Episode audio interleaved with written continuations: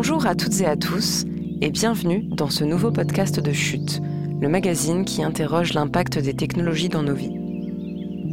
Bien plus qu'un podcast d'ailleurs, il s'agit d'un article sonore, un format que nous avons imaginé afin de permettre plus d'accessibilité à tous nos contenus. Autrement dit, cet article est disponible ici dans sa version sonore, mais également dans sa version écrite. Il ne vous reste plus qu'à choisir votre mode de lecture préféré. Je vais à présent vous lire un article qui se penche sur les métiers qui utilisent les technologies pour se former continuellement et qui est issu du dossier Va, vie et apprends, présent dans le numéro 3 du magazine Chute. Vous pouvez trouver le format papier en kiosque ou le commander en ligne sur eshop.chute.media. Sa version sonore est réalisée avec le soutien d'Epitech, l'école référente de l'expertise informatique et de l'innovation. Son titre est le suivant ces professions qui se forment tout au long de la vie.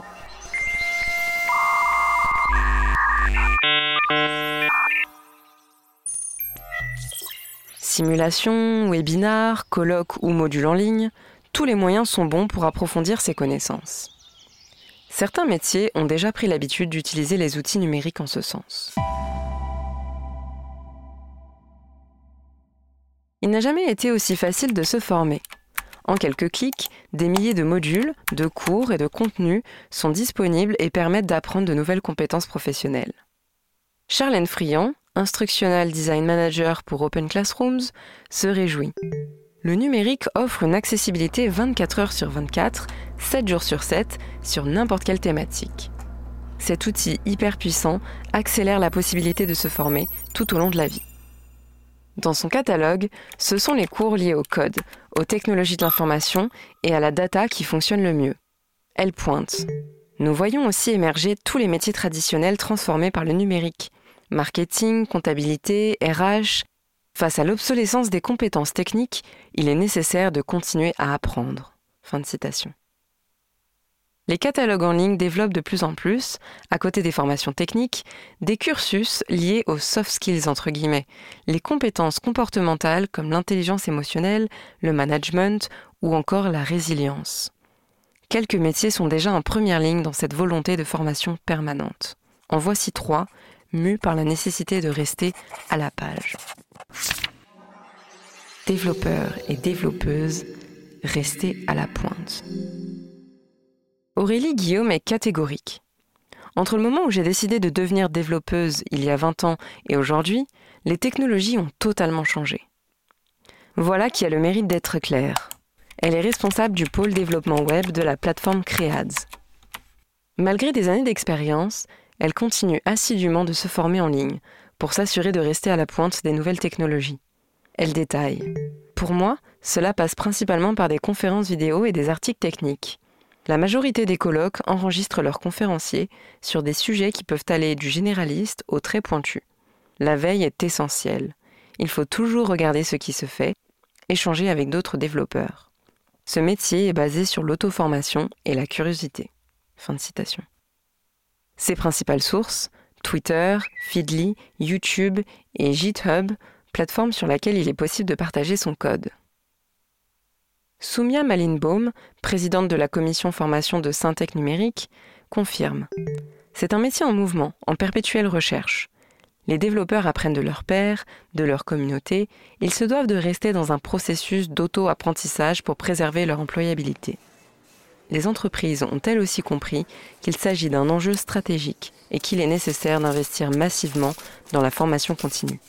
Elles y consacrent jusqu'à 5 à 6% de leur masse salariale, précise-t-elle. Un enjeu aussi individuel que collectif, en somme. Pilote du simulateur au réel.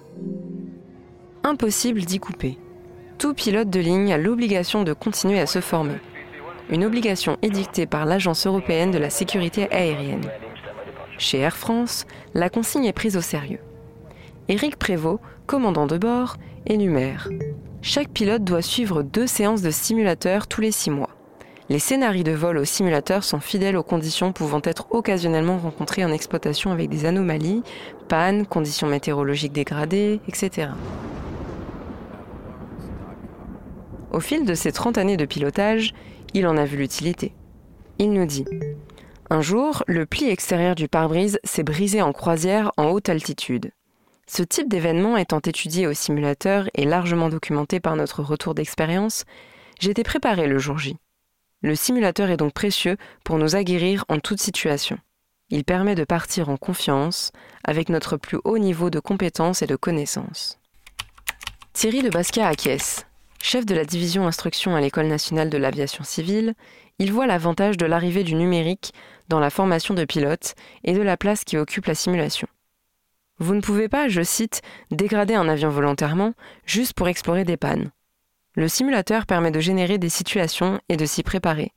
Feu moteur, fuite de carburant, panne, procédure d'approche particulière, bref, n'importe quel scénario de vol, explique-t-il, précisant qu'un tiers des 195 heures nécessaires à l'obtention de la licence de pilote de ligne peut se faire sur simulateur.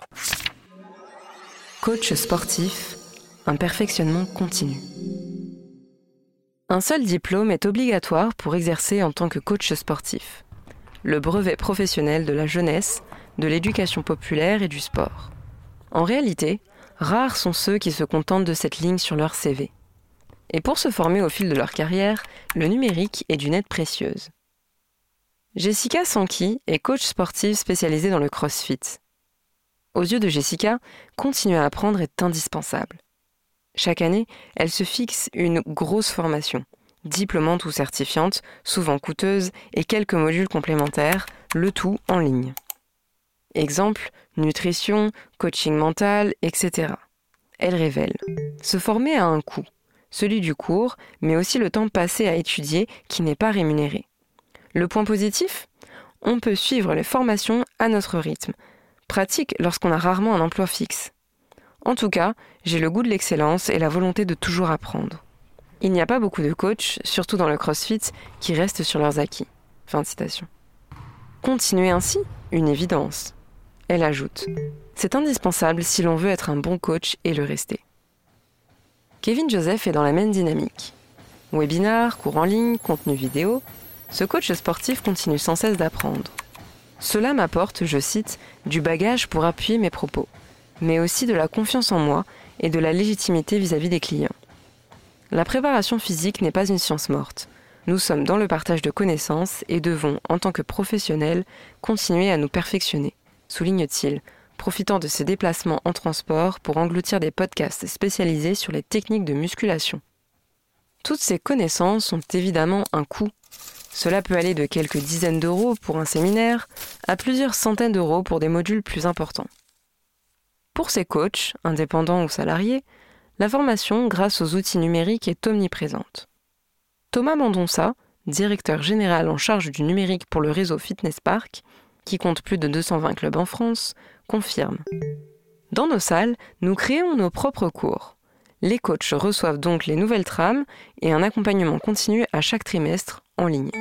Cette grosse mise à jour du contenu leur permet de s'exercer dessus et de faire des retours. Une soif d'apprendre qui va gagner tous les secteurs.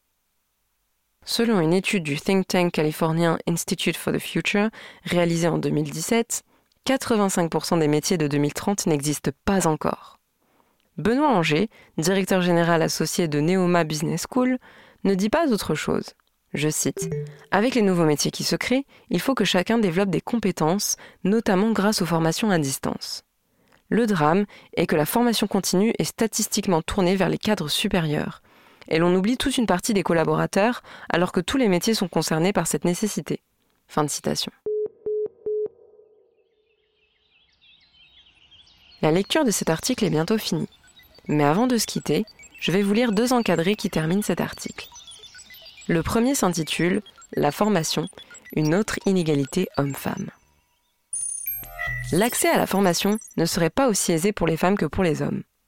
C'est en tout cas l'une des conclusions du rapport de Catherine Smadja-Frogel sur le sujet, rendu au gouvernement en 2018. Le rapport précise Tout se passe comme si, lorsqu'il revient aux entreprises de décider de la formation des femmes, elles arbitrent en faveur des hommes pour décider des bénéficiaires de formation. Et pourtant, l'enjeu est de taille, car ce sont bien souvent ces formations qui permettent ensuite d'accéder aux promotions. Selon Sophie Dancourt, fondatrice du média en ligne dédié aux femmes quinquagénaires J'ai avec Simone, le problème de la formation touche en particulier les femmes de 45 ans et plus, qui se retrouvent débarquées ou mises de côté au sein des entreprises.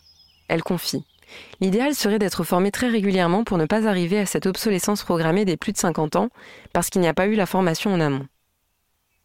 La formation est justement importante pour effacer ce clivage sur l'âge. Les femmes, encore plus après 50 ans, souffrent de stéréotypes sur tout ce qui a trait au numérique.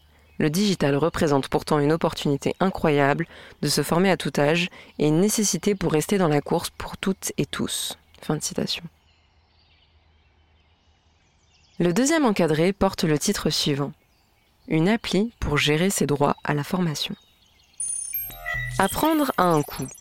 Le CPF, compte personnel de formation, mis en place en janvier 2019, permet à chaque professionnel de disposer de ses droits à la formation, 24 heures par an, contrairement au dispositif précédent géré par l'employeur. Une appli vient faciliter l'accès des salariés à toutes les démarches. Objectif simplifier les recherches et éventuelles inscriptions, mais aussi les bilans de compétences. 10 millions de comptes ont déjà été activés sur les 28 millions potentiels. De quoi élargir les horizons de tout un chacun.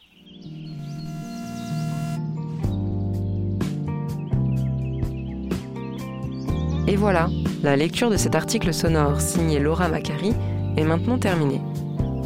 Vous en voulez d'autres? Ça tombe bien. D'autres articles du numéro 3 de Chute sont également disponibles au format audio. Nous proposons aussi des conférences et des conversations. Alors, si vous êtes friand de nouveaux frissons sonores, rendez-vous sur votre plateforme d'écoute de podcast préférée, iTunes, Deezer, Spotify ou Google Podcast, et trouvez-nous en tapant Chute Magazine. Si vous souhaitez encourager notre format sonore, n'hésitez pas à laisser un avis 5 étoiles et surtout à en parler autour de vous. Merci pour votre écoute et à très bientôt.